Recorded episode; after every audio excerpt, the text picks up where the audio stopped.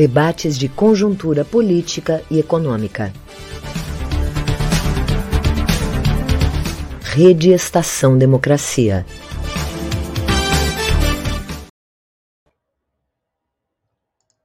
Boa noite a todas e todos. Como já se tornou hábito, todas as sextas-feiras, o Comitê em Defesa da Democracia do Estado Democrático de Direito realiza os seus debates de conjuntura. Essa semana, o debate de conjuntura é organizado pelo Núcleo de Conjuntura Política e o tema é a garantia da integridade física e cultural dos povos indígenas. Nós temos aqui duas convidadas caingangue e um procurador regional da República que estarão debatendo o tema com a mediação da nossa companheira socióloga mestre em sociologia e doutora em políticas públicas e companheira de comitê, a Fernanda Corezola.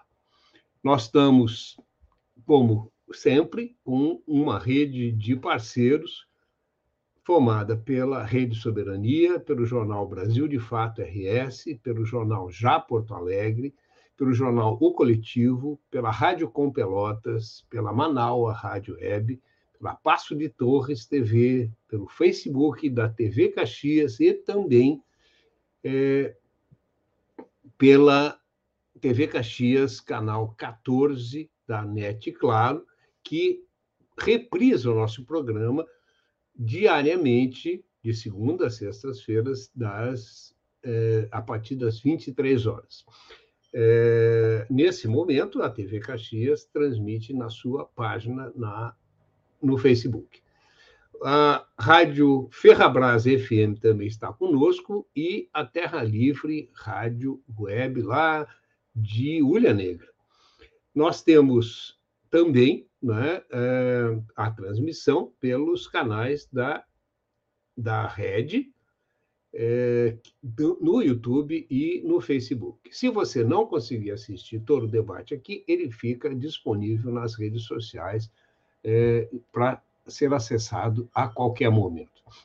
Eu quero, antes de passar para a Fernanda, que vai apresentar os nossos é, convidados, registrar só mais uma vez e lamentar mais uma vez as já 572.700 mortes pela pandemia da Covid-19 grande parte dessas mortes poderiam ter sido evitadas não fosse a incúria dos nossos governantes. Aliás, boa parte das mortes, das violências, inclusive, é? e das, da, das agressões à integridade física, cultural e à vida dos povos indígenas também teriam sido preservadas se nós tivéssemos dirigentes que se preocupassem com o bem-estar da população. Fernanda, é contigo.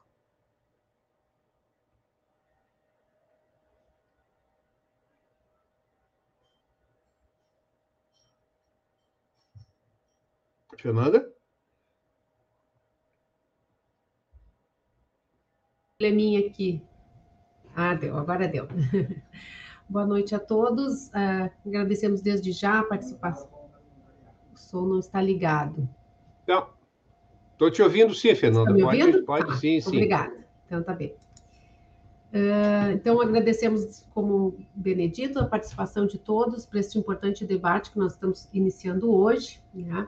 Nós fomos, como muitos já sabem, né, nas últimas semanas o país foi surpreendido por três crimes, na verdade, né, da mesma natureza, brutais e inaceitáveis, que levaram a vida de três jovens meninas, né, uma de 14, uma de 11 uma de 15 anos no Amazonas, a menina Daiane, aqui do Rio Grande do Sul, da terra indígena, aqui da, da etnia Caigangue, né, e a menina Raíssa, da etnia Guarani Kaiowá. O quanto da cultura não indígena e da banalização da violência na sociedade brasileira, branca, masculina, urbana, né, e está presente nesses atos de violência. o quanto estes crimes nos falam, né, nos reportam sobre as violências cotidianas que estes povos vivenciam há tanto tempo, podemos falar em séculos, né? Por isso o tema de hoje, né, está na nossa pauta de conjuntura política, né, porque ele é um tema do momento, é um tema que a sociedade brasileira precisa discutir, né, que é como garantir a integridade física e cultural dos povos indígenas. Precisamos tratar da situação dos povos originários do Brasil, uma realidade que ainda é muito desconhecida, né? e que leva esse desconhecimento, seguramente contribui para que os preconceitos se mantenham vivos e fortes na sociedade brasileira. Os não indígenas, que de certa forma, em, em muito, todos nós sabemos, e vamos discutir isso, né? levaram essa situação, talvez não tenham a empatia necessária.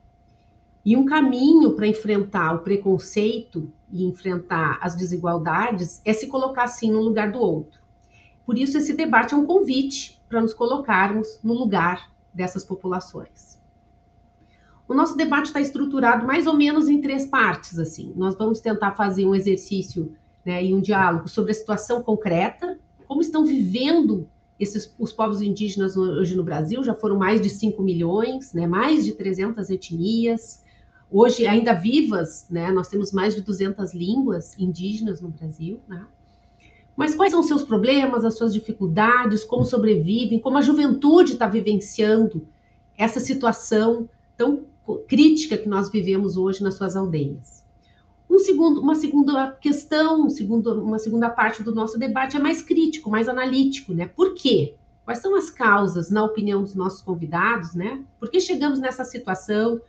Uh, e não conseguimos superar né, esta situação de insegurança, de violências que estes povos estão submetidos, tanto do ponto de vista da sua integridade física quanto cultural. E qual o papel do território, né, das terras, da base, né, da territorialidade, né, para a sobrevivência dessas populações? E uma terceira questão que nós vamos propor aos nossos convidados é uma dimensão mais prática, né? como garantir a integridade física e cultural? O que é preciso fazer? Como enfrentar os problemas? Né? E essa gravíssima situação. Quais são os atores que nós temos que mobilizar? Quais são os atores políticos, os atores sociais? Né? O Estado, qual é o papel do Estado? Né? Para a gente poder contribuir né, para um, o respeito, a garantia dos direitos, né, a garantia a vida segura e sustentável desses povos.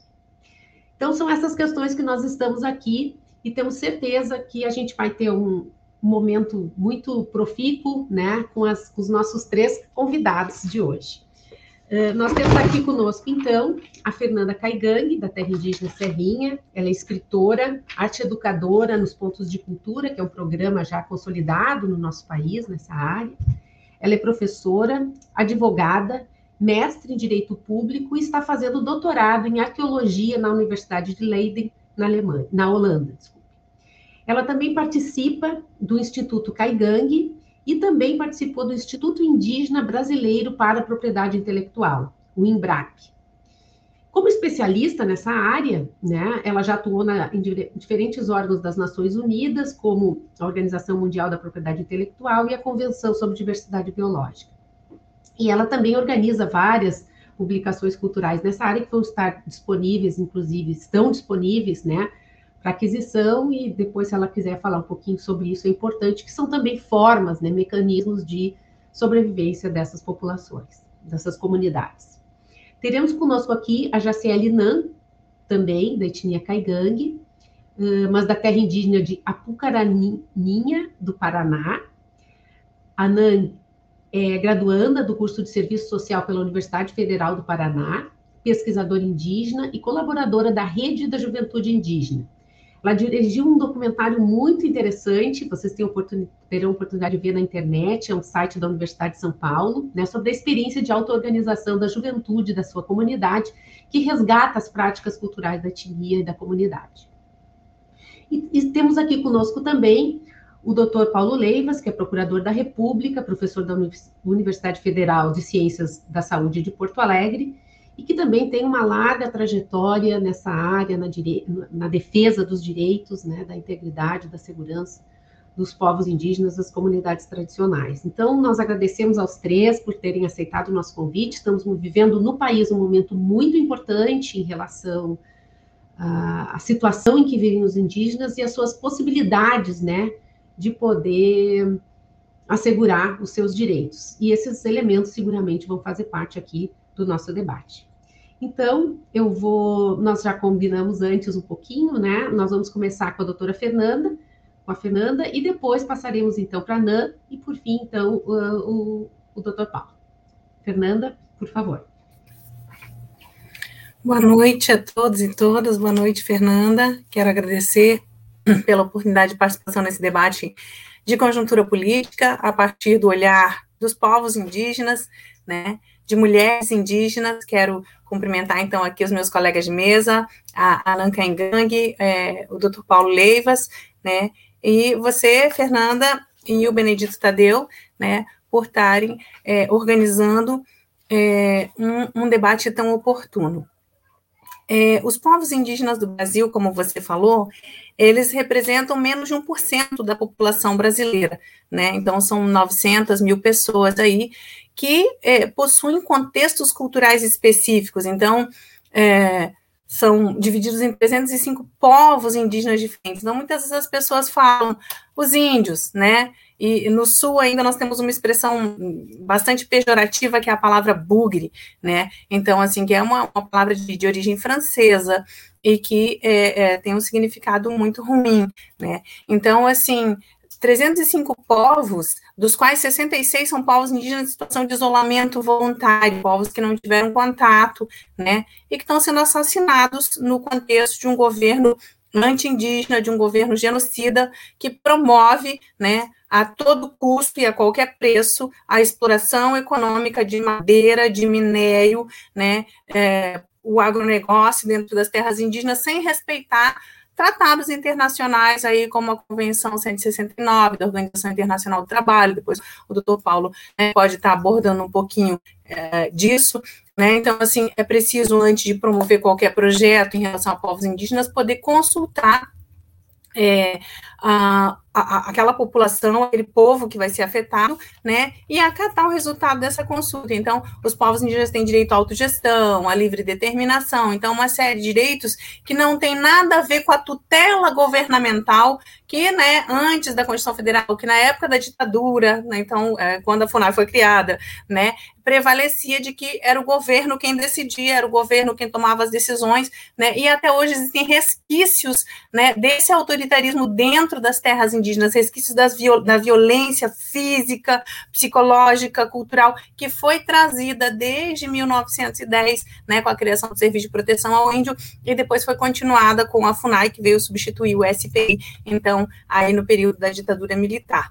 Então, essas 900 mil pessoas, esses 305 povos que têm línguas diferentes, são 274 línguas vivas, muitas delas não foram estudadas, né, é, esses povos, eles habitam em biomas diferentes, né, e ocupam aí 13% do território nacional. Então, vamos esclarecer que as terras, esse território, são as terras de maior importância biológica do planeta, são as áreas mais conservadas do planeta. Por quê? Porque o estilo de vida desses povos depende é, da conservação daquela uh, variedade de vida, daquela biodiversidade. Nós não temos essa visão da natureza como um recurso, né, como fonte de lucro, nós temos uma visão da biodiversidade como fonte de vida, né. Então, muitos povos chamam o lugar onde vivem nas suas línguas como mãe, né? Então, assim, o Caingang tem uma expressão para a terra, terra onde ele nasceu, para a terra onde ele se casou, para a terra onde os filhos nasceram. Ela não é uma terra igual a outra, existe um vínculo espiritual com isso. Então, hoje, no contexto brasileiro, o que se vê? Um contexto de violação de direitos. E a violação de direitos se vê de fora para dentro, então, institucionalmente, né, uma FUNAI ocupada por militares, instituições que não é, realizam as suas obrigações, né, com relação à fiscalização da terra, por exemplo, o uso que está sendo feito, uma vez que os povos indígenas possuem uso fruto coletivo da terra. Então, nós temos direito exclusivo de usar aquela terra. Então, a mineração, o arrendamento, que é o aluguel das terras para fazendeiros, né, a título de parcerias agrícolas, é, uh, a retirada de, de, de, de, madeira, tudo isso fere o direito ao usufruto exclusivo desses povos. Fernanda, quando, quando você. Meu tempo estiver esgotado, você me avisa, tá? E. Então, é nesse contexto que acontece é, uh, violações por parte do governo, por parte de madeireiras, de mineradoras, de é, é, empreendedores uh, uh, do ponto de vista econômico, por quê? Porque esses 13% do território nacional, áreas ricas em jazidas, em minério, em madeira, né? E, e, existe todo o interesse da, da pecuária extensiva, do agronegócio, das monoculturas de soja, de avançar sobre esse território, que é o caso do Rio Grande do Sul, por exemplo. Nós temos um povo de 45 mil pessoas que habita em quatro estados, então Rio Grande do Sul, Paraná, Santa Catarina, sul de São Paulo, e pequenas terras. Então, a maior parte dos povos indígenas na Amazônia são pequenos povos, né? São povos de até mil pessoas. Nós somos um povo grande. Nós temos 45 mil pessoas, né? Que têm buscado na educação, na formação, alternativas de subsistência e que durante a pandemia enfrentaram todo tipo de dificuldade exatamente pela má gestão do território, pela ausência de fiscalização desse território e pelo avanço do agronegócio sobre esses territórios. Então, como explicar terras férteis que produzem milhões de toneladas de soja e povos indígenas dependendo de cestas básicas durante a pandemia. E, por outro lado, para manter né, esse, esse, essa exploração desordenada do território, se criam milícias armadas. Né? Então, se criam é, práticas de violência, se mantém dentro das terras indígenas é, cadeia, né, também chamada de boi preto, é, tortura, violência. Não existe uma lista de crimes que podem ser cometidos dentro das terras indígenas e, e outras que vão ser julgadas fora. Crime é crime. Indígenas são indígenas, são cidadãos brasileiros com os mesmos direitos que outras pessoas, mas com especificidades culturais que precisam ser respeitadas, né? Inclusive no punir esses crimes. Agora, práticas que vieram de fora, né? É, droga, então tráfico de drogas, milícias armadas, então é, cadeia, é, tronco, isso são influências externas que foram trazidas para dentro da terra indígena, e hoje a gente vê, inclusive, é, órgãos de governo tentando naturalizar essa violência, tentando dizer, não é assim. Então, o caso das meninas que, que a NAM vai né, é, é, trabalhar com, com maior profundidade, é, demonstra violência dentro das terras indígenas cometida pelos próprios pares, né? Que é o caso da Raíssa Kaiowá, né? Então, assim, é, como é que fica a situação? E outras tantas meninas, outros tantos exemplos que nunca foram veiculados, né? De meninas que sofreram estupro coletivo. Então, assim, como tratar a violência contra a mulher, contra a menina indígena, se ela é silenciada? Se ela é considerada tabu ou se ela é naturalizada por instituições que, que, que, não, que não poderiam fazer isso, né? Mas é o que se vê hoje. Então, armas, milícias, arrendamento, agronegócio, é, todo tipo de violação de direitos, e as pessoas dizem, não, mas os povos indígenas têm um direito próprio, nosso direito é baseado em diálogo, não em violência, né? Então, assim, é, esses são alguns dos desafios que estão postos aí para a gente discutir, então, essa noite, e que interferem diretamente nas nossas vidas, é, como se não fossem cidadãos brasileiros com direito a ir e vir, com direito a dormir em segurança, com direito a sofrer um devido processo legal, antes de você ser preso, de você ser assassinado, de você, né? Então, assim, e de impunidade, de impunidade sob a alegação de crimes que são culturais, quando na realidade eles não são. Então, é, né, deixando aqui essa provocação para essa primeira rodada, é, eu, eu agradeço aqui pela oportunidade. Obrigado, Fernanda. Uh, não sei se a gente está com alguma dificuldade com a NIG de comunicação, se ela está me ouvindo. Eu estou colocando aqui ao lado também a, a questão mais geral né, que nós colocamos. Você está me ouvindo, Nig? Não, não. Uh, a ideia é como você vê né, a situação dos povos indígenas hoje, né? Estou digitando aqui para facilitar, dos povos indígenas no Brasil, né? Como estão vivendo, né? principalmente os jovens, né, os jovens e as mulheres, e como eles estão vendo, né, vendo esta situação de, de violência que a gente tem uh, conhecido, né, uh, que estamos vivenciando hoje no, no, no país. A gente está talvez com um probleminha ali com a Nan, vamos ver se ela consegue nos, nos entender. Está com um probleminha de comunicação. Acho que. Acho que agora. Podes abrir o microfone, Nig? Nan. Contigo.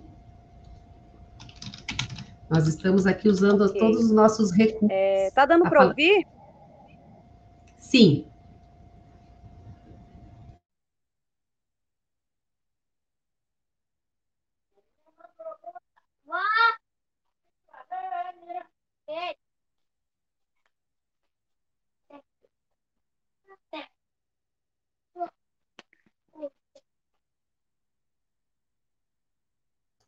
Não, conseguimos Vocês te ouvir, me ouvem? sim, pode falar. Sim. Sim. Ah, beleza. É, vamos lá, então, né? É, primeiramente, boa noite a todas, a todos. É, eu estou com um pro problema de conexão, mas vamos tentar fazer na medida do possível por aqui. É, boa noite a todas, a todos, é, a todes, né? Meu nome é Nan, eu sou do povo Caingangue, aqui da terra indígena Pucaraninha, no norte do Paraná.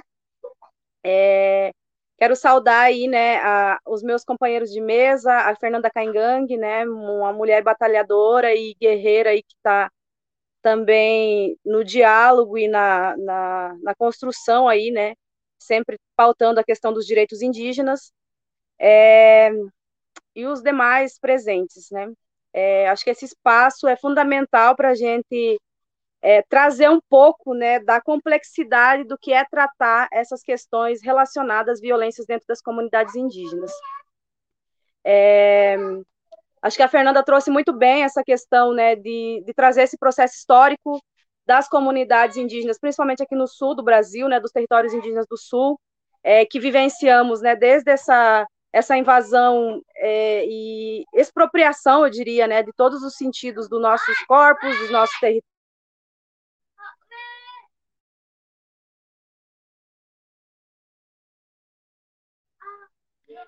É, e, esbulho, né, em todos os sentidos. Então, é, o resquício disso é, é, o, é, o, é, o, é, é o que existe hoje dentro das comunidades indígenas, né, o resquício de, dessa colonização e dessa imposição é, de muitas formas de, de, de, de, de estar dentro da comunidade, né? Então, é, falar sobre violências é muito delicado, é complexo, porque é uma realidade que existe sim dentro das comunidades indígenas e que existe uma abordagem, é uma resistência, né? Eu diria assim, é, nessa abordagem e, e, que a gente precisa estar tá aqui para falar. É, falando em vários espaços sobre isso também, é, mesmo já tendo essa discussão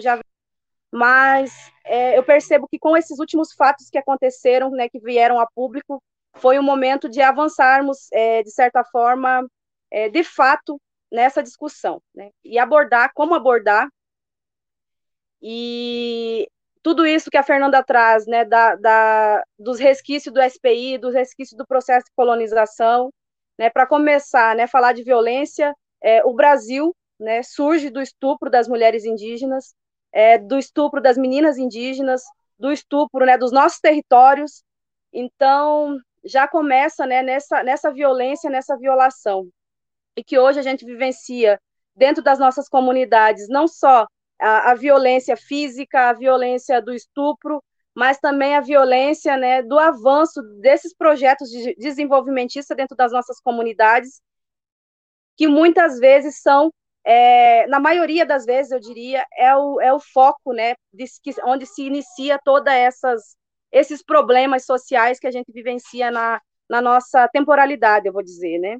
E pensar a juventude dentro disso tem sido um desafio muito grande, né? A juventude e as mulheres dentro desse processo, porque é como a Fernanda trouxe, né? É, existe essa resistência. Como abordar? Eu diria que uma resistência por parte de algumas configurações políticas, eu não diria nem liderança, né? Porque liderança está aberta a diálogo, liderança está aberto à crítica, liderança está aberto a construir junto, em coletivo, com a comunidade, e estar atento às questões relacionadas às, às violências e às violações que acometem né, as suas comunidades, a, o qual eles são colocados como representantes. Né? Então, eu diria algumas configurações políticas que são resistentes a essas é, discussões justamente porque muitas vezes eles são os primeiros a violar, né? Então, é, pensar é, a violência dentro das comunidades indígenas é pensar esse processo histórico, né? O que que é, o que que veio para nós, né? E, e, o Brasil, ele é um país misógino, é um país violento, é um país que mata né, as mulheres todos os dias e que tem como cultura a violência, né?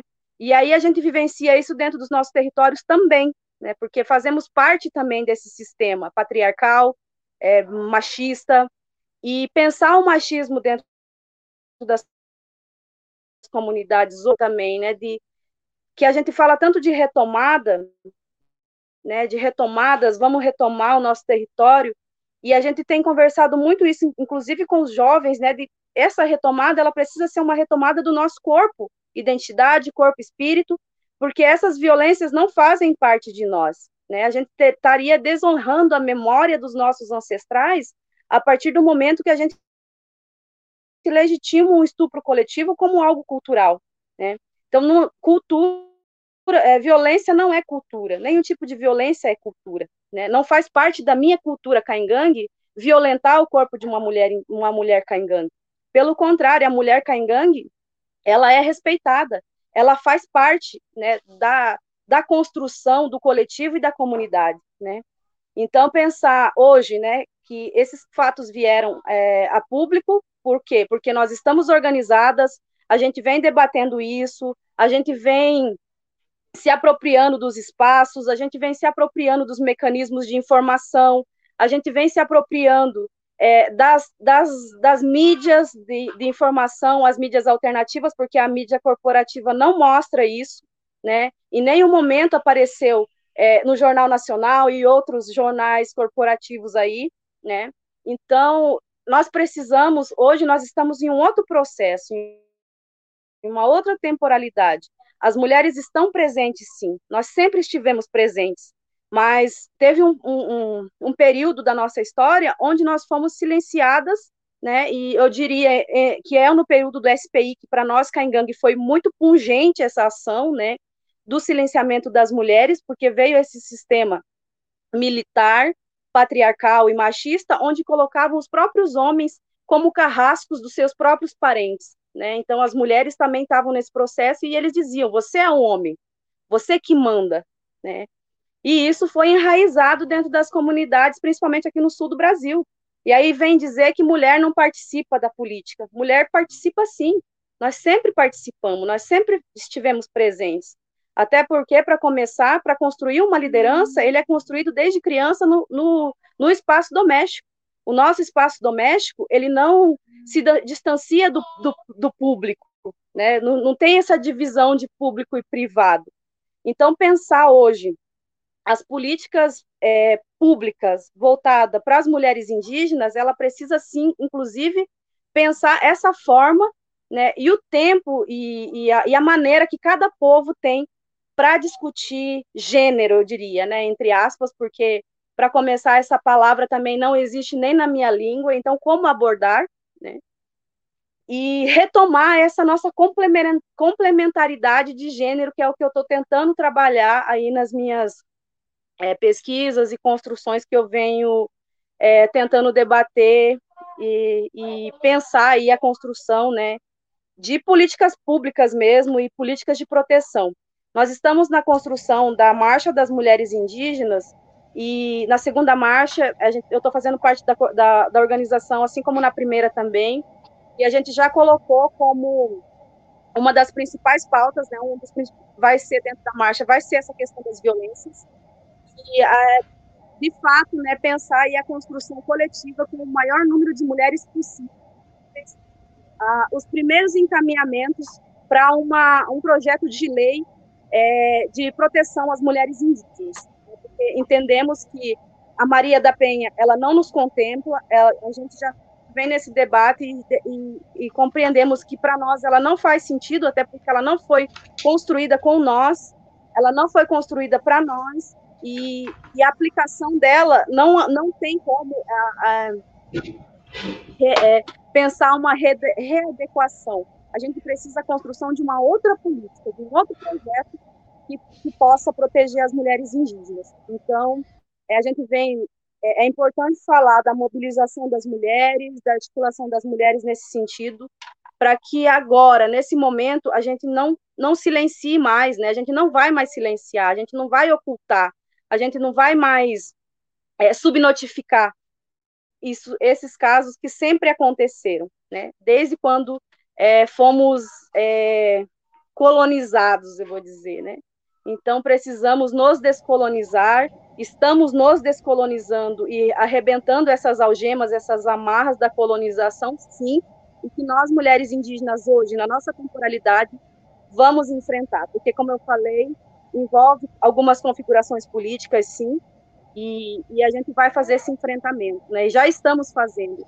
E pensar com a organização da juventude, a organização das mulheres nesse sentido é muito importante para essa desconstrução dessa violência naturalizada.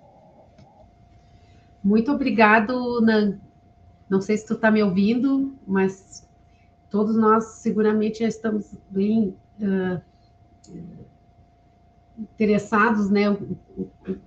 Quantos elementos, né? Tanto a Fernanda quanto a Nang já trouxeram aqui para aprofundar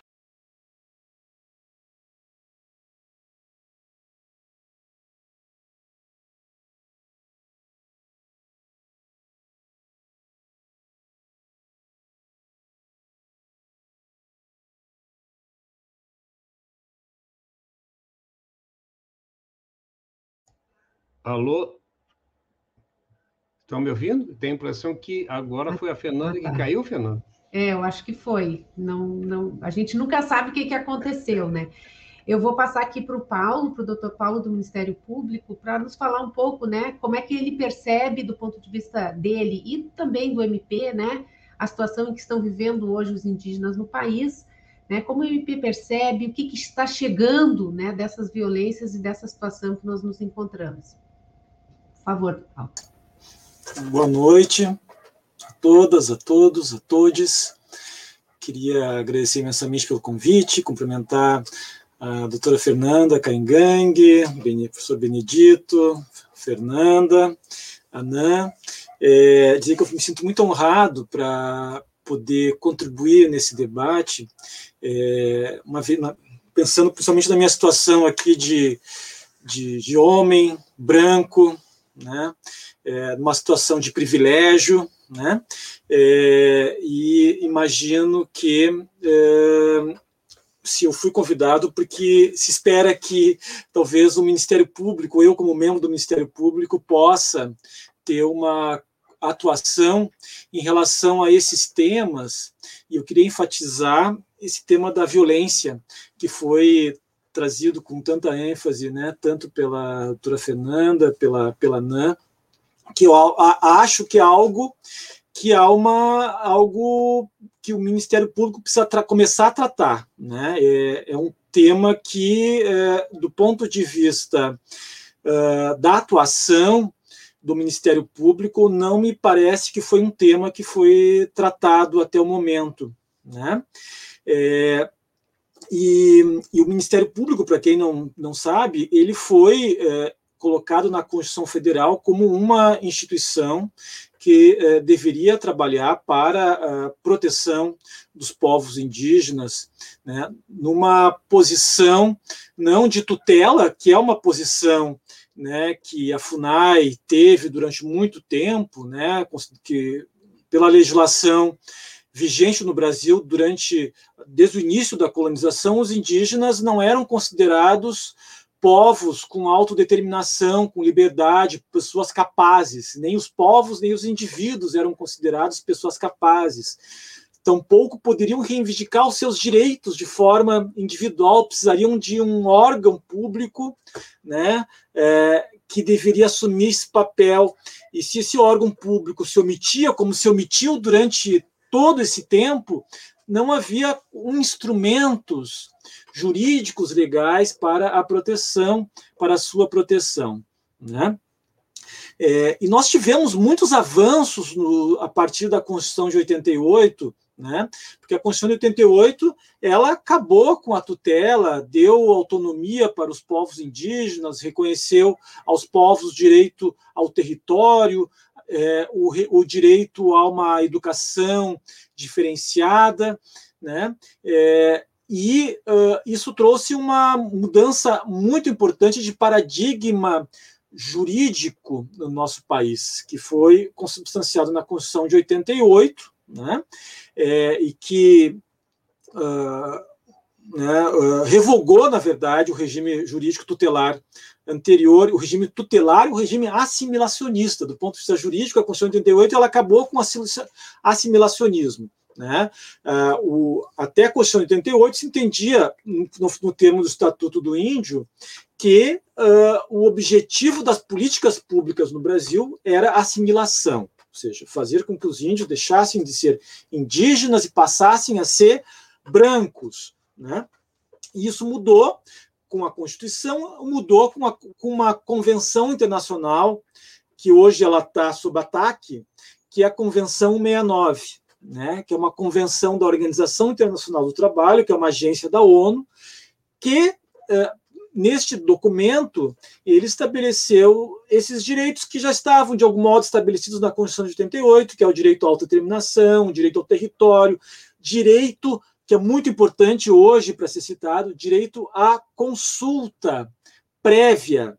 Qualquer obra, qualquer política pública que uh, afeta, impacta os povos indígenas, legalmente deve ser precedida de uma consulta a estes povos.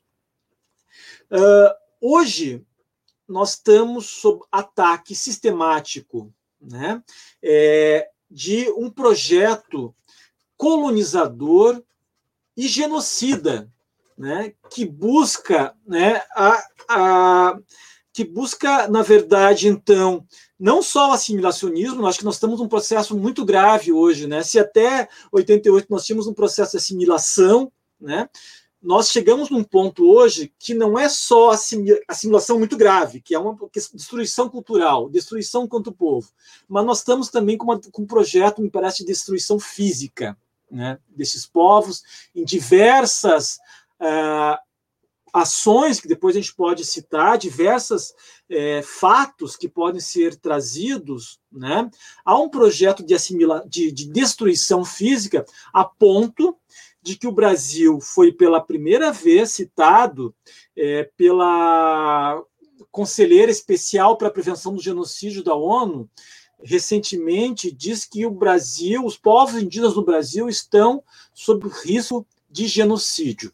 Né? Esse é o primeiro passo para que o, a ONU, num segundo momento, possa, por, perante os seus órgãos internacionais, inclusive perante o Tribunal Penal Internacional, que é uma, uma, uma um processo que está em andamento lá, que o Brasil eh, que o Estado brasileiro ou mesmo pessoas no Brasil possam ser condenadas pelo crime de genocídio. Né? Então, é um processo muito grave de destruição, mas eu acho que essa é uma para introdução, depois a gente pode né, aprofundar essa situação que está sendo colocada. Obrigado, Paulo. Uh, eu vou passar, depois também os nossos ouvintes quiserem fazer perguntas ou considerações ali pelo nosso chat, a gente também vai ter oportunidade de, de ler as questões e, e, interagir também né, com as pessoas que estão participando aqui conosco. Eu vou passar então para ti, Fernanda, para falar um pouco para a gente, assim, na tua percepção, né? A Nang já introduziu alguns elementos, acho que o Paulo também, né? A gente está mesclando aqui, né, um pouco da situação e já também com essa análise, né, das razões, as causas, né, que, que, que nos levam à, à, à, continuidade dessa situação tão perversa, né? Uh, e das violências que a gente tem uh, vivenciado. Ok, então vamos continuar aqui a, a, a, as falas que estão sendo feitas? É. Só para organizar um pouquinho, Fernando, eu acabei esquecendo, a gente vai tentar fazer agora eh, de cinco minutos, mais ou menos, para cada um, daí depois a gente faz ainda uma terceira rodada e, e depois as considerações finais, tá bem? Ok, a tradição oral protestaria, mas vamos lá tentar encarar os cinco minutos aqui, Fernanda. O, o doutor Paulo Levas mencionava né, que existia um, uma política, né, uma ideologia, uma concepção de que os povos indígenas eles perderiam as suas línguas, eles perderiam as suas culturas e eles seriam integrados. Essa era a ideologia do assimilacionismo, do integracionismo. Então, numa escada evolutiva, os povos indígenas estariam na base, né, em direção a uma suposta superioridade é, que vem de uma matriz europeia, né, branca, ocidental. E é, isso não aconteceu. Antes desse período assimilacionista, 4 milhões de indígenas, no mínimo, foram mortos. É o maior crime de lesa humanidade que se conhece. Nossos livros de história não contam isso, por isso estátuas andam sendo queimadas, né? Que é o período do é, genocídio. Então, o massacre físico, a morte, o assassinato a limpeza étnica de centenas de povos indígenas, eram mais de mil povos, hoje são 300, desapareceram 700, ninguém contou como. Se eram 5 milhões de pessoas, há 10 milhões de pessoas, o censo não estava lá, e hoje são 900 mil, desapareceram 4 milhões de pessoas das formas mais criativas que se pode imaginar. Isso chama-se genocídio. Muito bem. Então, um primeiro período, um longo período no Brasil, 400 anos foram de exterminacionismo, de violência, de estupro, de morte. Então, a violência faz parte da sociedade brasileira até os nossos dias pós 1910, então se cria um serviço de proteção ao índio dizendo demarca umas terras para eles, deixa as terras para a União, porque eles vão deixar de ser índios e aí tudo fica na mão do governo mesmo, né? Eles vão, eles são inferiores, as culturas deles vão desaparecer. Isso era o assimilacionismo. Em 1988, como o doutor Paulo falou, isso foi superado e se inaugura, então, uma nova, uma nova uh, era jurídica que é o de respeito à diversidade, à, à multiplicidade de culturas desse país. Isso não quer dizer que os dois outros paradigmas, que as duas outras, os dois outros conceitos que predominaram nos séculos anteriores desapareceram, eles continuam. A realidade trazida por esses três crimes, né, de estupro e de morte brutal contra três meninas em três biomas, em três estados, em três regiões completamente diferentes, mostra que o exterminacionismo não acabou. E pior, ele se é, internalizou dentro das terras indígenas, cometido muitas vezes pelos nossos próprios pares, cometidos muitas vezes por indígenas que se julgam no direito de considerar a violência como parte da cultura. Isso é uma mentira e isso precisa ser dito. E aí eu quero aproveitar a presença do Ministério Público Federal, que tem a atribuição constitucional de defesa de direitos coletivos, para colocar a seguinte questão, né? Desde o descobrimento, desde a invasão do nosso país, indígenas foram cooptados para é, servir de algozes, para servir né, é, é, como capatazes, né, para oprimir o seu próprio povo. Isso não é novo, né? A divisão para conquista, né? Então, assim, a cooptação de indígenas para servir aos interesses externos permanece. Hoje nós vemos indígenas em Brasília com Bolsonaro defendendo o agronegócio, defendendo a mineração. Mas o usufruto das terras ele permanece coletivo até que se revogue a Constituição Federal.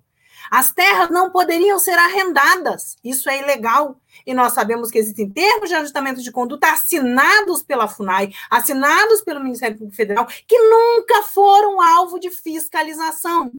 Fernando, que isso tem a ver com a discussão? Isso está diretamente associado às milícias armadas que mantêm a violência nas terras indígenas e que impõem uma lei de silêncio. Eu falo porque eu sou advogada. E ser advogada, e ser mulher, e ser indígena, morar numa terra indígena, hoje representa risco de morte.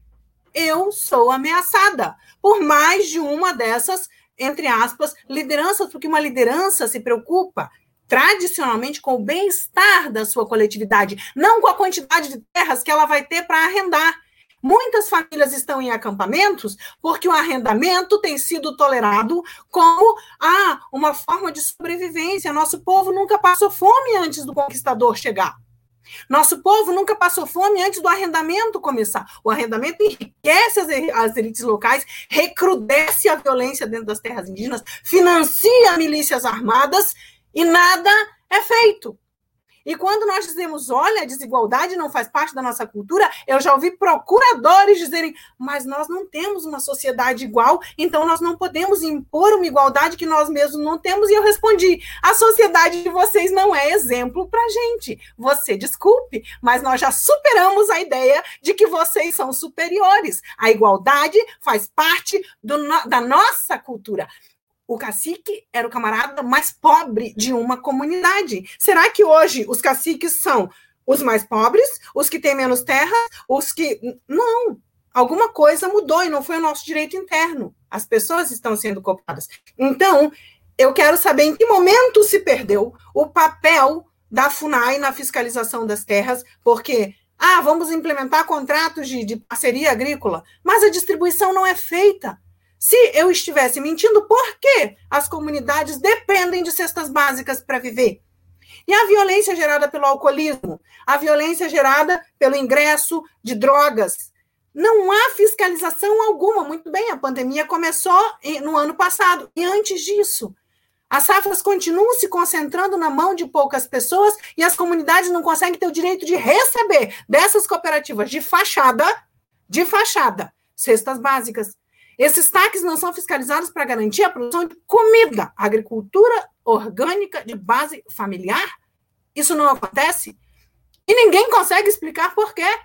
Então, assim, a revolta dentro das comunidades tem a ver sim com a falta de igualdade, tem a ver sim com a concentração de terras, tem a ver sim com o arrendamento que foi o governo que colocou aqui dentro. E aí as pessoas dizem: não podemos interferir. A autonomia dos povos indígenas tem que ser respeitada, a livre determinação tem que ser respeitada. Estupro não faz parte da nossa cultura, cadeia não faz parte da nossa cultura, arrendamento, concentração de terras não fazem parte da nossa cultura já que estou ameaçada, pelo menos eu posso dizer isso antes que eles batam na minha porta. Porque nascer indígena significa que você pode ter estudado, mas você não terá o mesmo direito de um procurador de deitar e dormir. Porque falar a verdade ou encaminhar para as autoridades o que está acontecendo dentro das terras é motivo de você ser silenciada. Né? E nós esperamos que isso mude, que isso mude urgentemente. Muito obrigada. Realmente nem pensar cinco minutos. Eu até me uh, precisaríamos te ouvir ainda muito. Vamos fazer muitos debates, Fernanda, que a gente possa não dar a voz, né, e aprofundar essas questões e enfrentá-las, que é o que nós queremos ser parceiros para isso. Eu vou passar para a Nan, espero que ela esteja me ouvindo, né? A gente ainda está com uma certa dificuldade aqui na, na comunicação para que ela possa aprofundar um pouco esse debate. Lembrando que às 19 horas, uh, e depois eu vou passar para ti, Paulo, tá? Mas uh, às 19 horas, os nossos, a nossa assistência da TV Caxias, né, da canal 14 da NET, vai, uh, deixa de fazer essa, essa transmissão. Então, eu, mas eu acredito que a fala da Ana vai ser possível por essas e, e que ela vai seguramente complementar de uma forma muito importante aqui esse nosso debate. Por favor, Ana.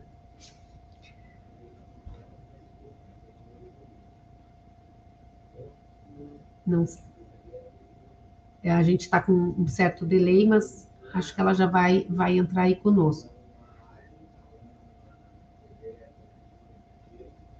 Estamos ouvindo, participando aqui, caso a Ana não tenha. Acho que agora ela vai entrar. ela está pedindo aqui para que eu escreva uh, é, aprofundar, né? Análise das causas, as causas das violências. Estamos, nós estamos fazendo aqui uma, um mix aqui de metodologia para poder garantir a nossa comunicação aqui com a Nan. Vamos ver se ela ela ela tá com ela não está conseguindo me ouvir. Eu posso falar, Fernanda? Pode, pode falar. não, a gente queria. É, se ela me ouve bem? Sim, eu acho que ela está te ouvindo, Fernanda. Não, se você puder abordar é, da situação é, da ótica da juventude indígena, como é que vocês veem? Quais são as perspectivas que vocês têm para aprofundar um pouco esse debate? Que propostas estão sendo feitas, né, para que a gente possa mudar essa situação? Né? Você pode discordar de mim algumas coisas, de repente a realidade do Paraná é diferente. Então, que você possa trazer, né, aprofundar um pouquinho esse debate que a gente levantou aqui. Obrigada, Fernanda. Ok. É,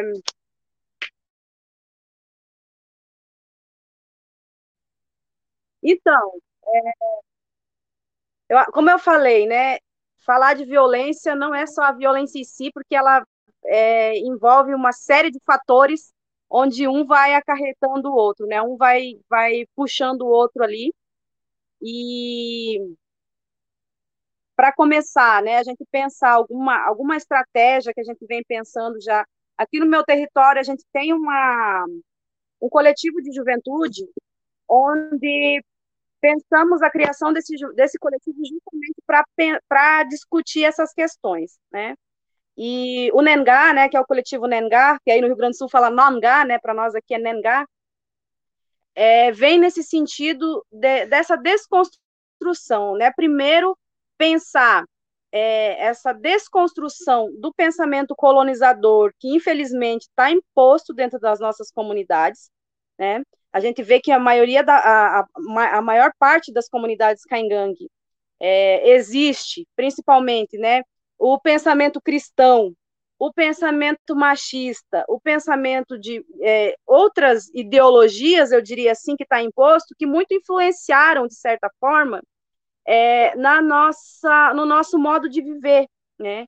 Então, eu, percebo que a perca da identidade, muitas vezes, é, ela se dá como um dos principais fatores nesse processo. Né? E aí trago eu novamente as, a, o, o, o, nosso modelo né, de, de configurações políticas hoje, é, é, vem nesse processo desse, desse, desse modelo né, de seguir, de adotar como parte de nós esse poder né, branco que foi colocado para nós. Então, para começar, desconstruir essa forma de poder, né, entre aspas, que existe dentro da comunidade, onde das comunidades indígenas, né, onde se tem a figura do cacique, né, como a, a, uma hierarquia que está acima de todos, então ele pode e não e desfaz e desfaz como muito bem entende, né? E para começar, a figura do cacique é uma figura imposta para nós também, né? Porque antes a gente não, não, não tinha o cacique, a gente tinha os e né, que era um coletivo que, que era composto por várias, várias pessoas, né, os Poai, os Poaimbug, e o Cuyã, né, o Cuyã era o nosso líder maior, né, que é o, é o líder espiritual. E, e ali em, em coletivo sempre vivenciamos esse nosso modo, né, essa nossa sociopolítica caingangue que foi sendo rompida com esse modelo de poder branco que foi imposto para nós.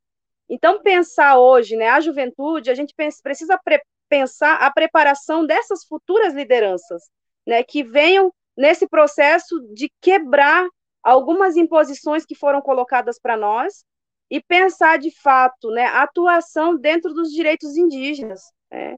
E aí, quando a gente fala da, da importância das instituições estarem com a gente nesse processo, é nesse sentido, porque muitas vezes as instituições não querem interferir, o Ministério Público não quer interferir, a polícia não quer interferir, ou seja, as instituições, a própria FUNAI, né, é, que deveria atuar na defesa dos povos indígenas, joga, simplesmente joga é, a questão para a liderança. Não, a liderança resolve, não podemos interferir nas questões internas. Então, quando a gente fala dessa construção com os jovens, com as mulheres, é justamente pensando isso. Como nós vamos é, resolver essas situações? Como nós vamos aplacar essas violências que decorrem de uma série de fatores, de questões que foram impostas para nós, né? É, o nosso modo de vida, né? O nosso modo de vida que foi, de certa forma, atropelado, né? Por, um, por uma ideia ocidental, né? Que trouxe essas...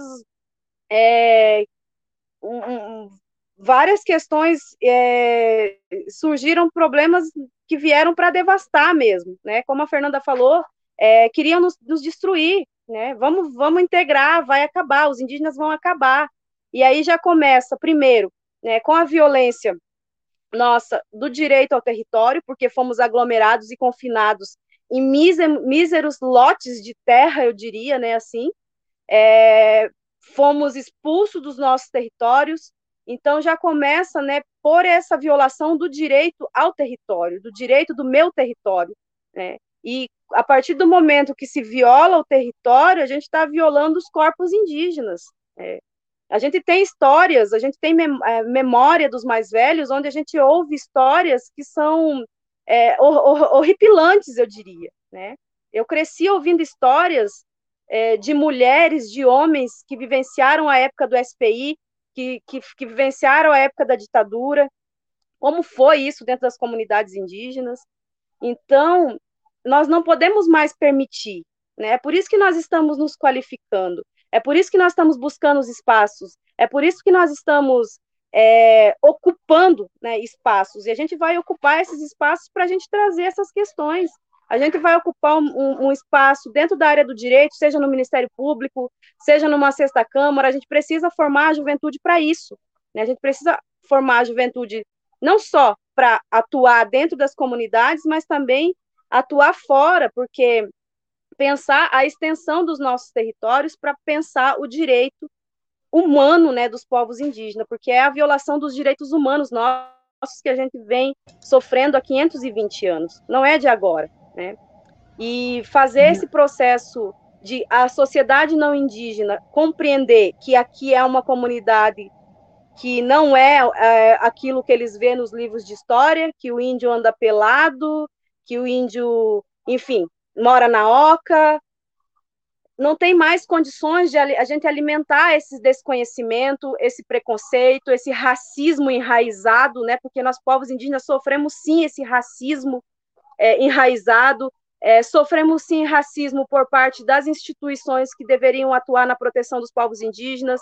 Enfim, são várias questões, vários fatores que, que não dá mais, a gente não tem condições mais de vivenciar dentro da, das comunidades indígenas é, todos esses tipos de violência, porque são todos os tipos de violência possível que se pode imaginar que acontece dentro das comunidades. O acesso e o uso abusivo né, ao álcool e outras drogas, e que decorrem né, desse processo da influência que vem externa. Né, e como lidar com isso? A gente precisa ter lideranças para dialogar sobre isso, a gente precisa ter lideranças que tenham um olhar né, sobre essas questões, que busquem. É, que busquem formas né, de, de a gente pensar como eu falei, políticas, é, políticas públicas mesmo, né, para a juventude porque isso surge várias outras questões, né? A gente está com um problema sério aqui no Paraná com relação ao, ao suicídio da juventude guarani do a, a Guarani, né? No, é a Vá Guarani no oeste do Paraná. E são todas essas questões, principalmente ligadas à questão territorial e acaba que acarreta outras, outras questões e a violência é uma delas, né? Uh, Nan, sem querer te Como eu falei, por isso que a gente agora vai propor esse, esse projeto de lei junto à deputada Joênia.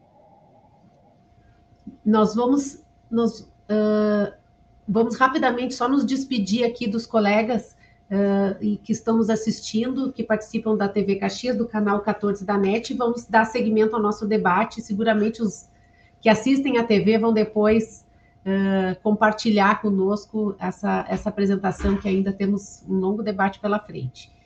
Pode concluir, Nan? Se a Fernanda puder fazer a, a ponte aí na comunicação. Não, a gente estava se despedindo aí da TV Caxias. É, se você puder concluir a tua fala para a gente é, passar aí para o doutor Paulo Leivas fazer as considerações dele.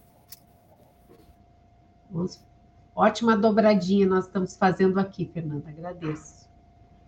Eu vou passar então direto para o Paulo. O, o, o, a, a, a Nan caiu.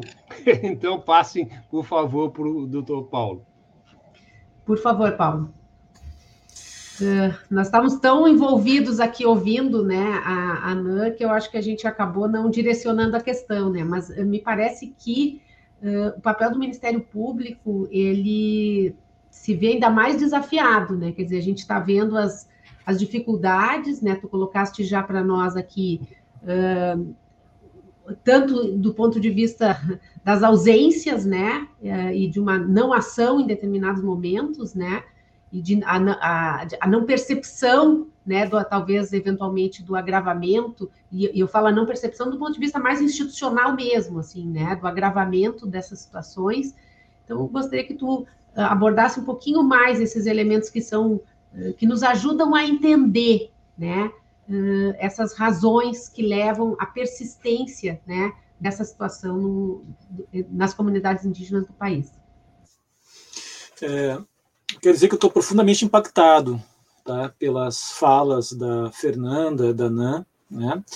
É, uma, essa perspectiva de gênero, de violência de gênero dentro das é, aldeias é algo que eu não tinha ainda é, tido esta é, é, pelo menos do modo como está sendo colocado, né, não tinha tido ainda a oportunidade de é, de ter acesso a, essa, a esses fatos que são extremamente graves. Né? Eu acho que tanto a Fernanda quanto a Ana colocou um, um, um ponto que é, norteou e norteia todas as atuações, toda a atuação dos, das, dos, dos órgãos é, de proteção às comunidades indígenas, inclusive do Ministério Público, que é a questão da autodeterminação é, das comunidades e a obrigação de não interferência é, nas questões, é, nos conflitos internos dessas comunidades. Né?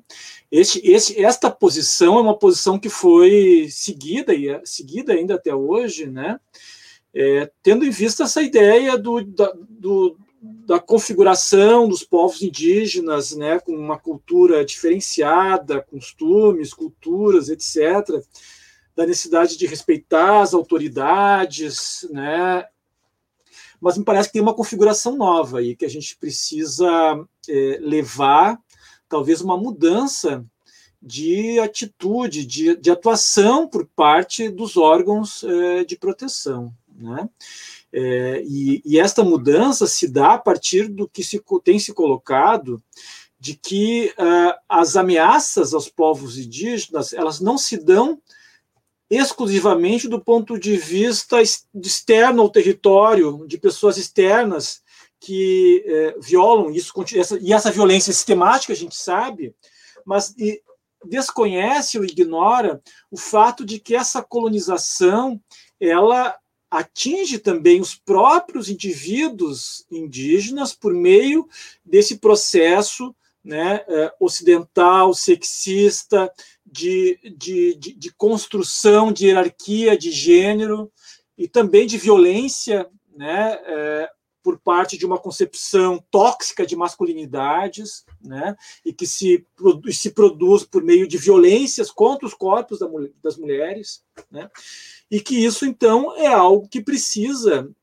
ser enfrentado. Então, é, fiquei muito interessado em conhecer esse projeto de lei que a ANAN é, se referiu, né?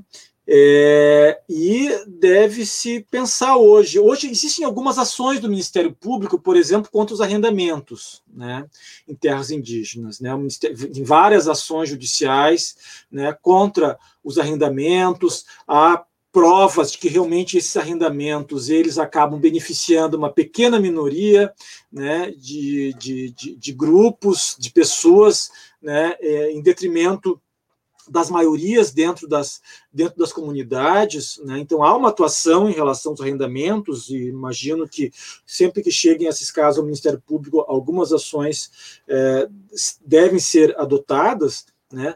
mas me parece que está no momento, a partir do que está sendo colocado, a gente avançar muito em relação em relação a, a esse tema é, da violência é, contra as mulheres indígenas a partir desse projeto de colonização, né, que é um projeto de colonialidade, considerando essa discussão mais contemporânea, que não é essa colonização tradicional lá de invasão, de assimilização, mas é um projeto de colonialidade né?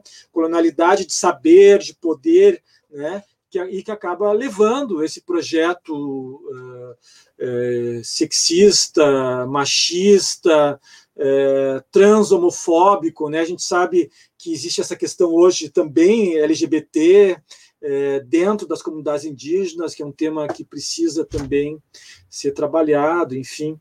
Né? Então, eu acho que é o momento da gente repensar a a, a atuação dos órgãos públicos de proteção em relação a partir desses, desses fatos de violência que a gente foram relatados aqui, de mulheres que foram assassinadas, né, e a partir de, da necessidade da gente enfrentar essa situação. Né, temos que, acho que, abandonar essa postura atual até hoje, né, de, de não interferência né, quase absoluta né, em relação ao que acontece nas comunidades. Obrigado, Paulo. É, eu vou passar. É, tem algumas perguntas que foram feitas pelas pessoas que estão nos assistindo e elas remetem a alguns outros elementos, assim, né? Uma delas é da Miriam Balestro, que é, é trazendo a questão do relatório internacional sobre o clima recentemente, agora, né? apresentado semana passada Uh, discorre sobre a Amazônia estar se tornando né, uma floresta seca, né, de pastagens secas, a, a, a, relação com o agronegócio, né, com as empresas transnacionais de, de, produção agroalimentar, as mineradoras, né, como grandes responsáveis pelo desmatamento, uh, principalmente na Amazônia e no Cerrado, né, que é uma situação similar.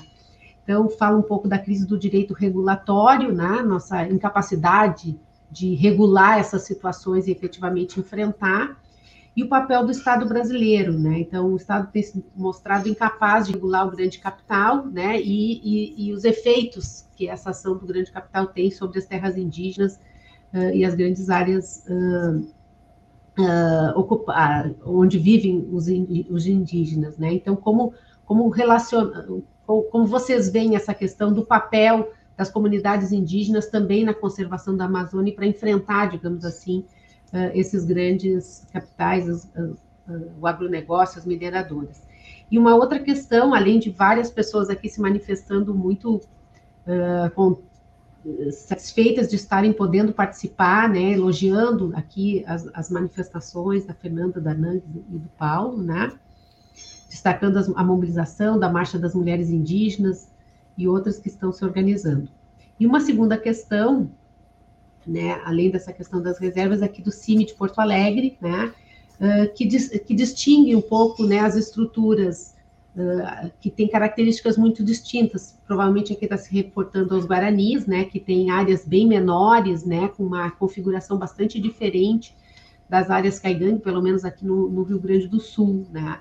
Então, que essas organizações internas das comunidades são, são distintas, né? Como vocês veem né, essas diferenças né, de formas de se estruturar das, das, diferentes etnias aqui no estado, como se relacionam né, com essas questões que nós estamos falando aqui. Não sei se ficou. E depois, como nós já estamos, são 19 e 10, apesar do o relógio acaba sempre nos interferindo, Fernanda, não tem jeito. Né? Então, eu acho que se vocês pudessem, se quiserem abordar um pouco essas questões, né, e depois a gente vai se encaminhar um pouco por essa parte um pouco mais prática né, de possíveis ações e formas de, de atuarmos sobre os temas que estão sendo aqui postos. Eu vou passar, então, vamos seguir essa ordem? Fernanda, Nang, depois o Paulo. E aí, nas palavras finais, a gente inverte. Fernanda. Ok, é, então, tem muitas considerações aqui que seriam uma outra palestra, né? Então, a questão né, da realidade de outros, uh, outros contextos, a realidade guarani, né, a questão do território, da exclusão, do direito ao território, então, que é um, é um fato que é, é, independe da política partidária. A demarcação das terras indígenas, ela é um direito é, que pré-existe ao próprio Estado. Então, nós já éramos Caingangue, nós já éramos Guarani, nós já éramos Kaiowá, nós já éramos Chavante, nós já éramos é, Pataxó, muito antes das fronteiras do Brasil serem conhecidas como elas são conhecidas hoje. Né? O direito ao território, ele vem pela nossa ancestralidade. Agora, as heranças que foram recebidas dentro das terras indígenas em todo o território brasileiro é que precisam ser questionadas, que é isso que o doutor Paulo falava. Vamos começar a pensar porque né, a livre determinação tem que ser respeitada, ela precisa ser respeitada. Nós temos autogestão e direito né, a gerir as nossas questões internas. O problema é o que está sendo considerado como questão interna hoje. Armas não são questão interna, cadeia não é questão interna, estupros coletivos não são questões internas, arrendamento não é questão interna, a divisão desigual de é, dinheiro oriundo de safra. Gente, terra indígena é terra federal. Portanto, o dinheiro produzido a partir dessas terras é recurso público. Ele deve ser prestado contas à sociedade de forma transparente.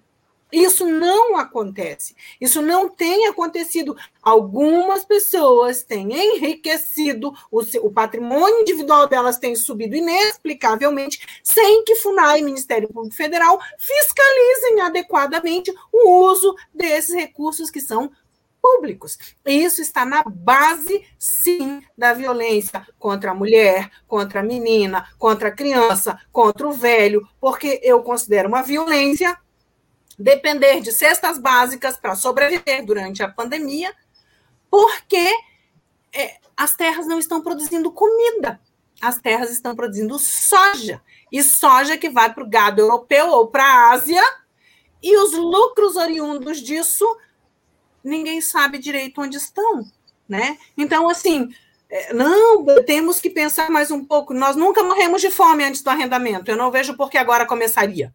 Então, nós servimos de mão de obra escrava na época do panelão, da FUNAI, eu vi o panelão, né? Então, os meus parentes trabalhavam para lavouras que o recurso era dado para o funcionário da FUNAI. Isso só mudou. Colocaram pessoas que hoje substituem os prepostos da FUNAI e foram transformados em caciques ditatoriais. Isso não se aplica a uma liderança tradicional. Uma liderança tradicional ela era escolhida e mantida pela sua benevolência e não por práticas autoritárias. Então, assim, é preciso descolonizar o debate com o Ministério Público Federal, o debate com a FUNAI sobre o que é direito interno caingangue. O nosso direito é baseado em diálogo, não em violência, não em autoritarismo. Os caciques não estão acima do bem e do mal.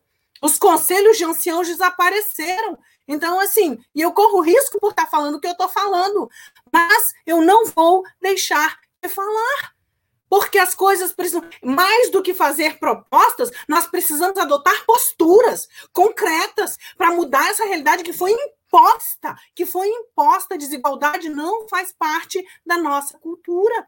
A violência contra a mulher não faz parte da nossa cultura. A lei do silêncio que se criou dentro das terras indígenas não faz parte da nossa cultura. E isso precisa mudar, isso não é livre determinação. Eu não sei atrás de que laudo antropológico muitos juristas se colocaram para não tomar medidas concretas contra violações de direitos. Então, assim, quero deixar né, essa mensagem para dizer: os povos indígenas estão pedindo socorro, as mulheres estão pedindo socorro. O fato de você formar, existiam mulheres na guerra no passado. O Caingangue é um povo de guerra. Nós não vamos retroceder e nós não vamos silenciar. Esses três fatos que aconteceram no Brasil não são fatos isolados. Eles costumam ser fatos silenciados. E sim, existe machismo dentro das terras indígenas, existe machismo dentro do movimento indígena, porque existe machismo no Brasil, porque existe machismo na América Latina. Eu trabalhei durante 20 anos tentando aprovar leis internacionais, tratados internacionais, e quando nós punhamos alguma coisa para a questão de gênero para mulheres, os nossos próprios pais diziam: ah, é, acho que não é bem assim, isso precisa ser encarado, isso precisa ser dito, sabe? É preciso ver que é preciso demarcar território, mas é preciso segurar é, dignidade dentro do território, direitos dentro do território, integridade física dentro do território. Sabe? Nós somos cidadãos brasileiros. Nós temos os mesmos direitos que qualquer brasileiro. Nós temos algumas especificidades e elas devem ser respeitadas. Nem tudo pode ser culturalizado. Quero passar para a Nan, se a Nan está ouvindo, não sei se ela caiu, né? Para que ela faça as considerações dela sobre como é que a juventude indígena está propondo, então, essas mudanças, esses projetos de lei, enfim, mas que como é que a descolonização está sendo tratada dentro das comunidades, dentro da academia e dentro do movimento indígena, porque quem pode fazer isso somos nós como mulheres indígenas e mais ninguém. Isso sim, é uma questão interna. Né? Como é que nós vamos dizer isso é cultura nossa e isso aqui não é? Nós podíamos lutar na guerra, hoje nós podemos ser violentadas? Por quê?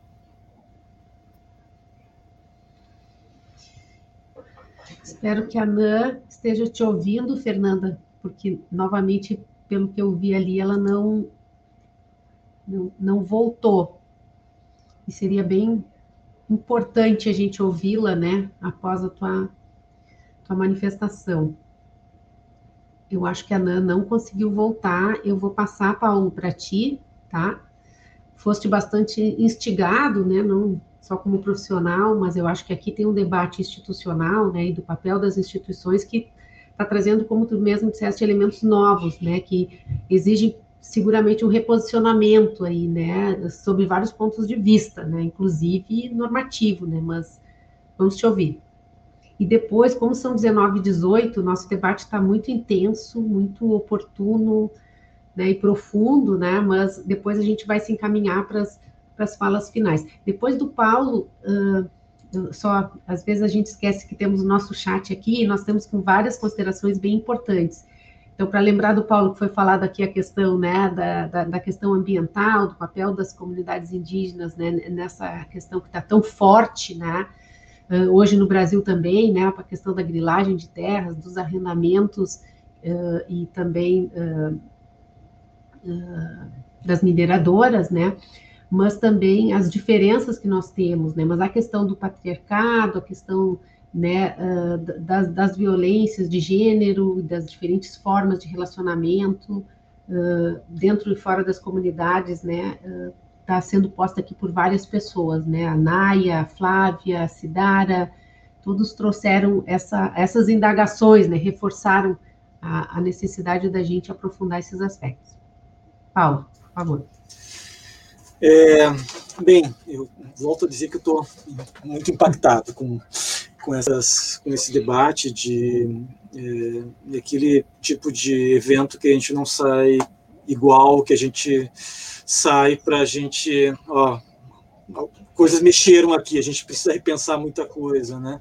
Como falaste, Fernando, um reposicionamento, pensar um reposicionamento das nossas é, instituições. Cidara colocou, adotar uma postura decolonial, né? É, significa não só é, defender, né, os territórios indígenas, né? mas também a gente pensar também nessa colonialidade dentro né, de, das aldeias e uma postura colonial que acaba afetando os corpos e as vidas das mulheres, dos jovens indígenas, etc. Né? É, eu acho que são questões que devem ser levadas conjuntamente, até aproveitando a pergunta da Miriam Balestro, né? é, o processo de assimilação é, dos indígenas, não só assimilação antes, o processo de genocídio e depois assimilação, teve, teve um objetivo de transformar os indígenas em trabalhadores braçais nas fazendas. Né? A necessidade de trabalhadores, houve esse processo de, de, de, de destruição e assimilação. Hoje o processo busca uma usurpação dos dos territórios, das terras indígenas, né?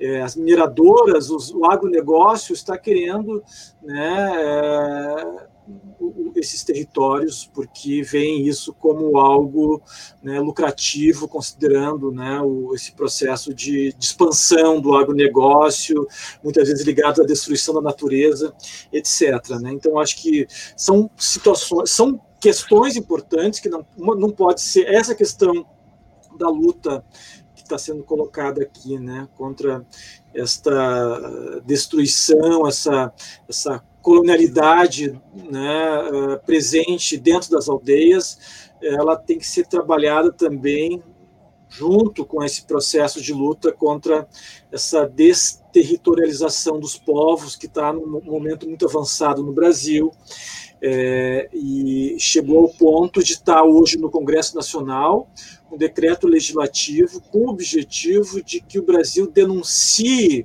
denúncia no sentido aqui técnico perante o direito internacional, é o Brasil abandonar a Convenção 69 da OIT, que hoje é um dos principais instrumentos né, de proteção dos povos e comunidades tradicionais. Né? Então, essa é uma situação que está sendo discutida hoje como uma situação de muita gravidade. Né? Então, eu acho que aí nós temos aí uma, uma, uma, uma pauta importante cujo protagonismo são as mulheres indígenas. Eu acho que esse é um ponto importante, né? É, como a Fernanda e a Nan colocaram, a luta das mulheres indígenas agora tem que ser ouvida, né? Tem que ser essas mulheres têm que ser escutadas e isso tem que se refletir em uma mudança parte das instituições, por parte das políticas públicas, né? Então, queria parabenizar os organizadores é, desse debate tão importante, parabenizar mais uma vez a doutora Fernanda Caingang, a Nan, né, Fernanda Cariozola, o Benedito pela, é, pela oportunidade que eu estou tendo aqui de, de ouvir e, e participar desse debate. Só para registrar aqui, uma pena que a Ana realmente tenha caído e com certeza ela não conseguiu voltar, né? Mas a gente tem várias manifestações aqui, Fernando e Paulo, antes de vocês irem para as considerações finais, né?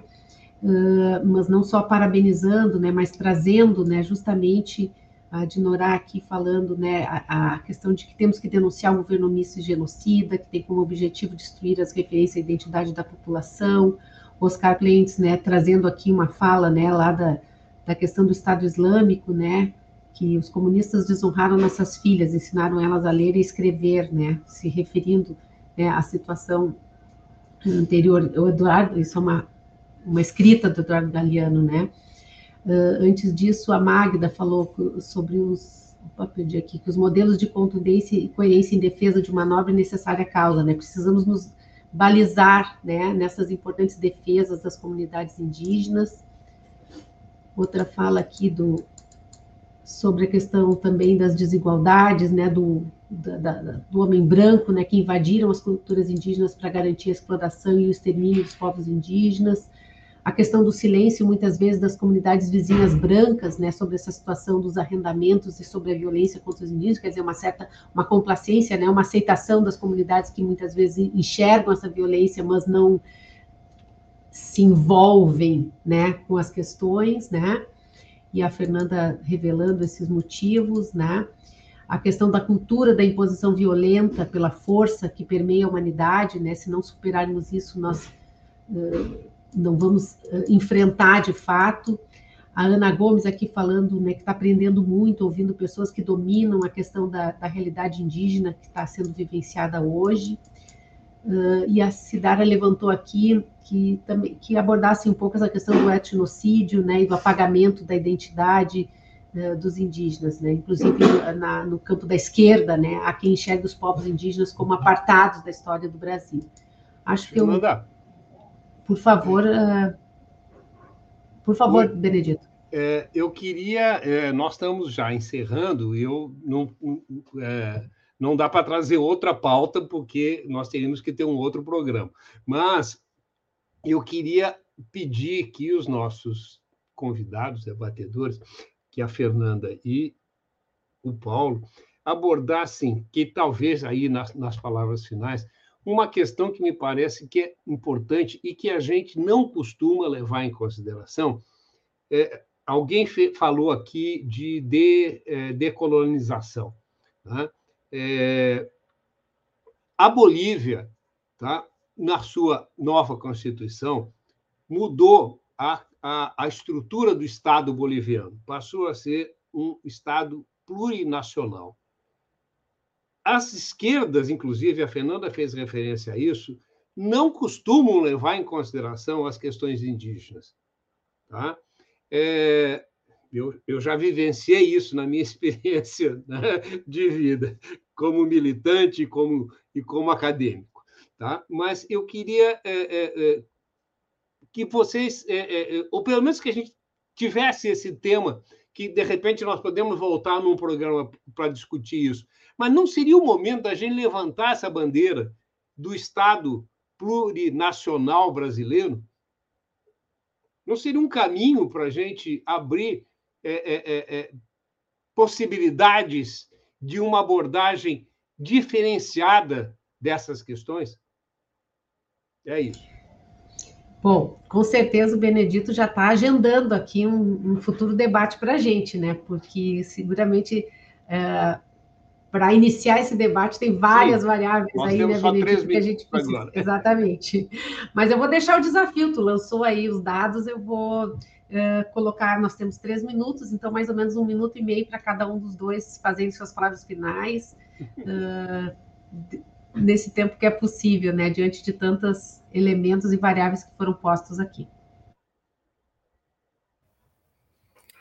Quero agradecer, então. Não existe uma expressão em Caingangue para dizer muito obrigada, a gente diz Mahatin. Foi muito bom estar aqui, né, é, debatendo, ainda que né, com, com tempo restrito e temas tão complexos, mas nós fazemos um chamamento para que as instituições, para que as autoridades comecem a olhar a questão do feminicídio. Parece uma palavra tão difícil de falar, inclusive dentro do movimento indígena, mas ela é uma realidade.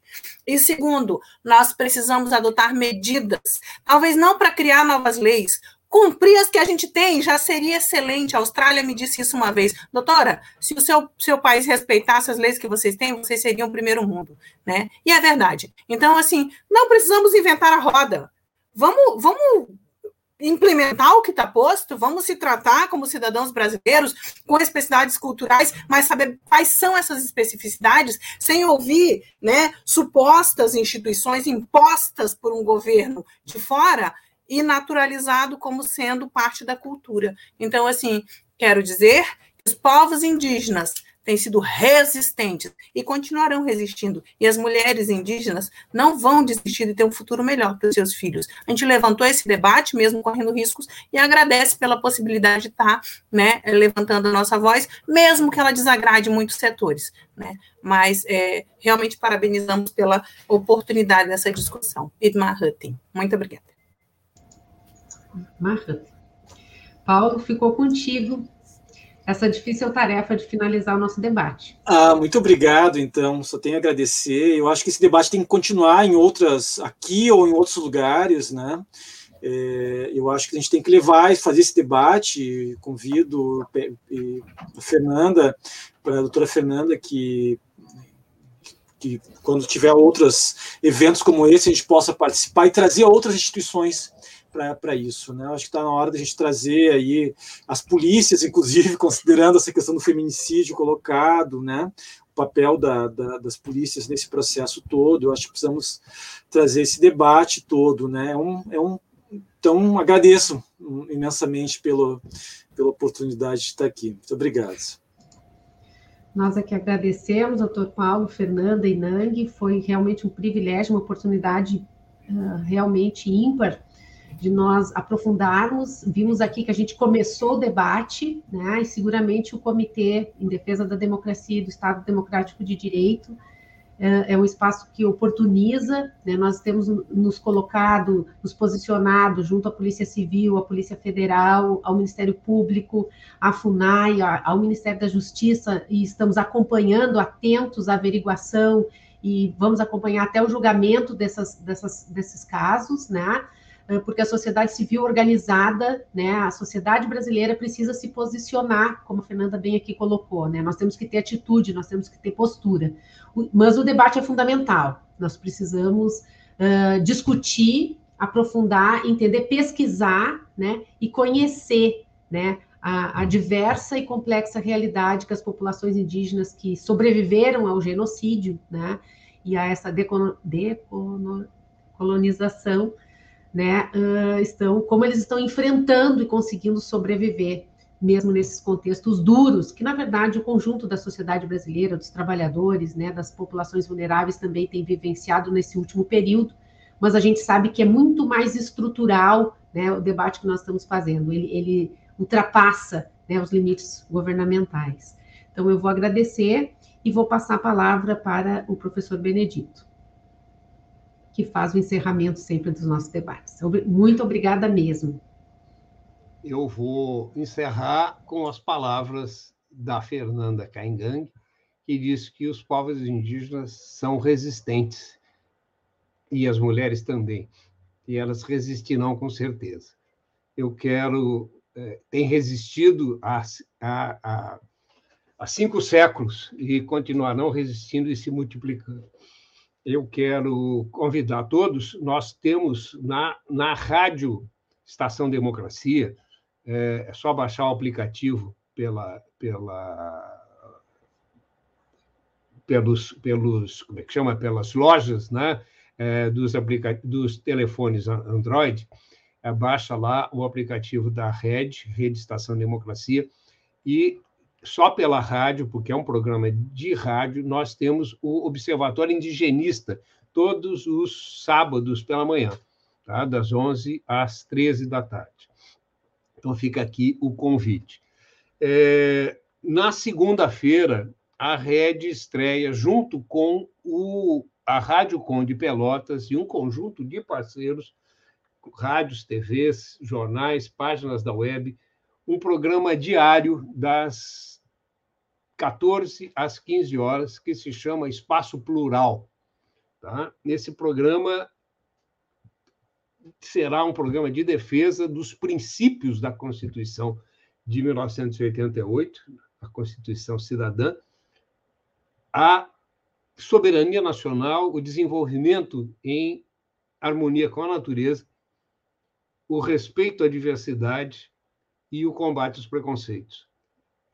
É, o primeiro programa irá ao ar nesta segunda-feira, com a participação da Miquelina Vecchio, vice-presidenta do PDT Nacional e presidenta da Ação da Mulher Trabalhista, e é socióloga. O professor Manuel Domingos, doutor em História pela Universidade de Paris e ex-presidente da Associação Brasileira de Estudos de Defesa, especialista em Forças Armadas. E o ex-deputado federal e ex-presidente do PT, José Genuíno, Tá? O tema do debate será confronto entre poderes e risco de golpe, ameaça do país parar no dia 7 de setembro. Depois, ao longo da semana, no dia 24, é o suicídio do, é, é, é, se rememora o suicídio do Vargas. Então, nós faremos um debate sobre o legado varguista. No dia 25, se comemora os 60 anos da campanha da legalidade. E nós teremos três programas sobre a campanha da legalidade. E o primeiro deles será com três integrantes da é, é, é, jornalistas que participaram dentro do Palácio da campanha da legalidade junto com o Brizola. Então, não percam, na, a partir da segunda-feira, às 14 horas, espaço plural. A gente volta semana que vem com um novo debate, dessa vez na, e é, na sexta-feira, dessa vez promovido pelo Núcleo de Conjuntura Econômica. Tchau para todos. Agradeço mais uma vez ao Paulo, a Nan, a Fernanda, as duas Fernandas. Foi um debate muito importante e eu vou repetir as palavras da Fernanda Caingang. Os índios são resistentes e corajosos, e as Índias também irresistirão. Com o nosso apoio, com a nossa luta, com a nossa atitude. Boa noite e obrigada a todos. Boa noite. Atuando em todo o território nacional desde janeiro de 2021, o Portal da Vacina se tornou uma das principais referências no combate à Covid-19 e na luta pela vida. Um trabalho contínuo com campanhas publicitárias e divulgação de informações apuradas e atualizadas sobre a pandemia. Mas o sucesso do portal se deve à extensa rede apoiadora que participa ativamente na produção e principalmente no compartilhamento do nosso conteúdo. Hoje somos mais de 100 entidades, com representantes de toda a rede sindical, associações, institutos, movimentos sociais e empresas, unidas em prol da vida, das vacinas, contra a fome e as misérias advindas da pandemia do novo coronavírus. Quando tiver contato com algum conteúdo do Portal da Vacina, Saiba que ele é fruto de um trabalho sério, pesquisa e, mais do que tudo, dedicação de centenas de entidades, representando milhões de cidadãos brasileiros. Juntos, nós vamos vencer essa pandemia, lutar pela vacina, por informação de qualidade e pelo respeito e adesão aos protocolos de segurança depende de todos e de cada um de nós. Portal da Vacina é o Brasil todo conectado para pôr um fim na pandemia. Apoio Comitê em Defesa da Democracia e do Estado Democrático de Direito.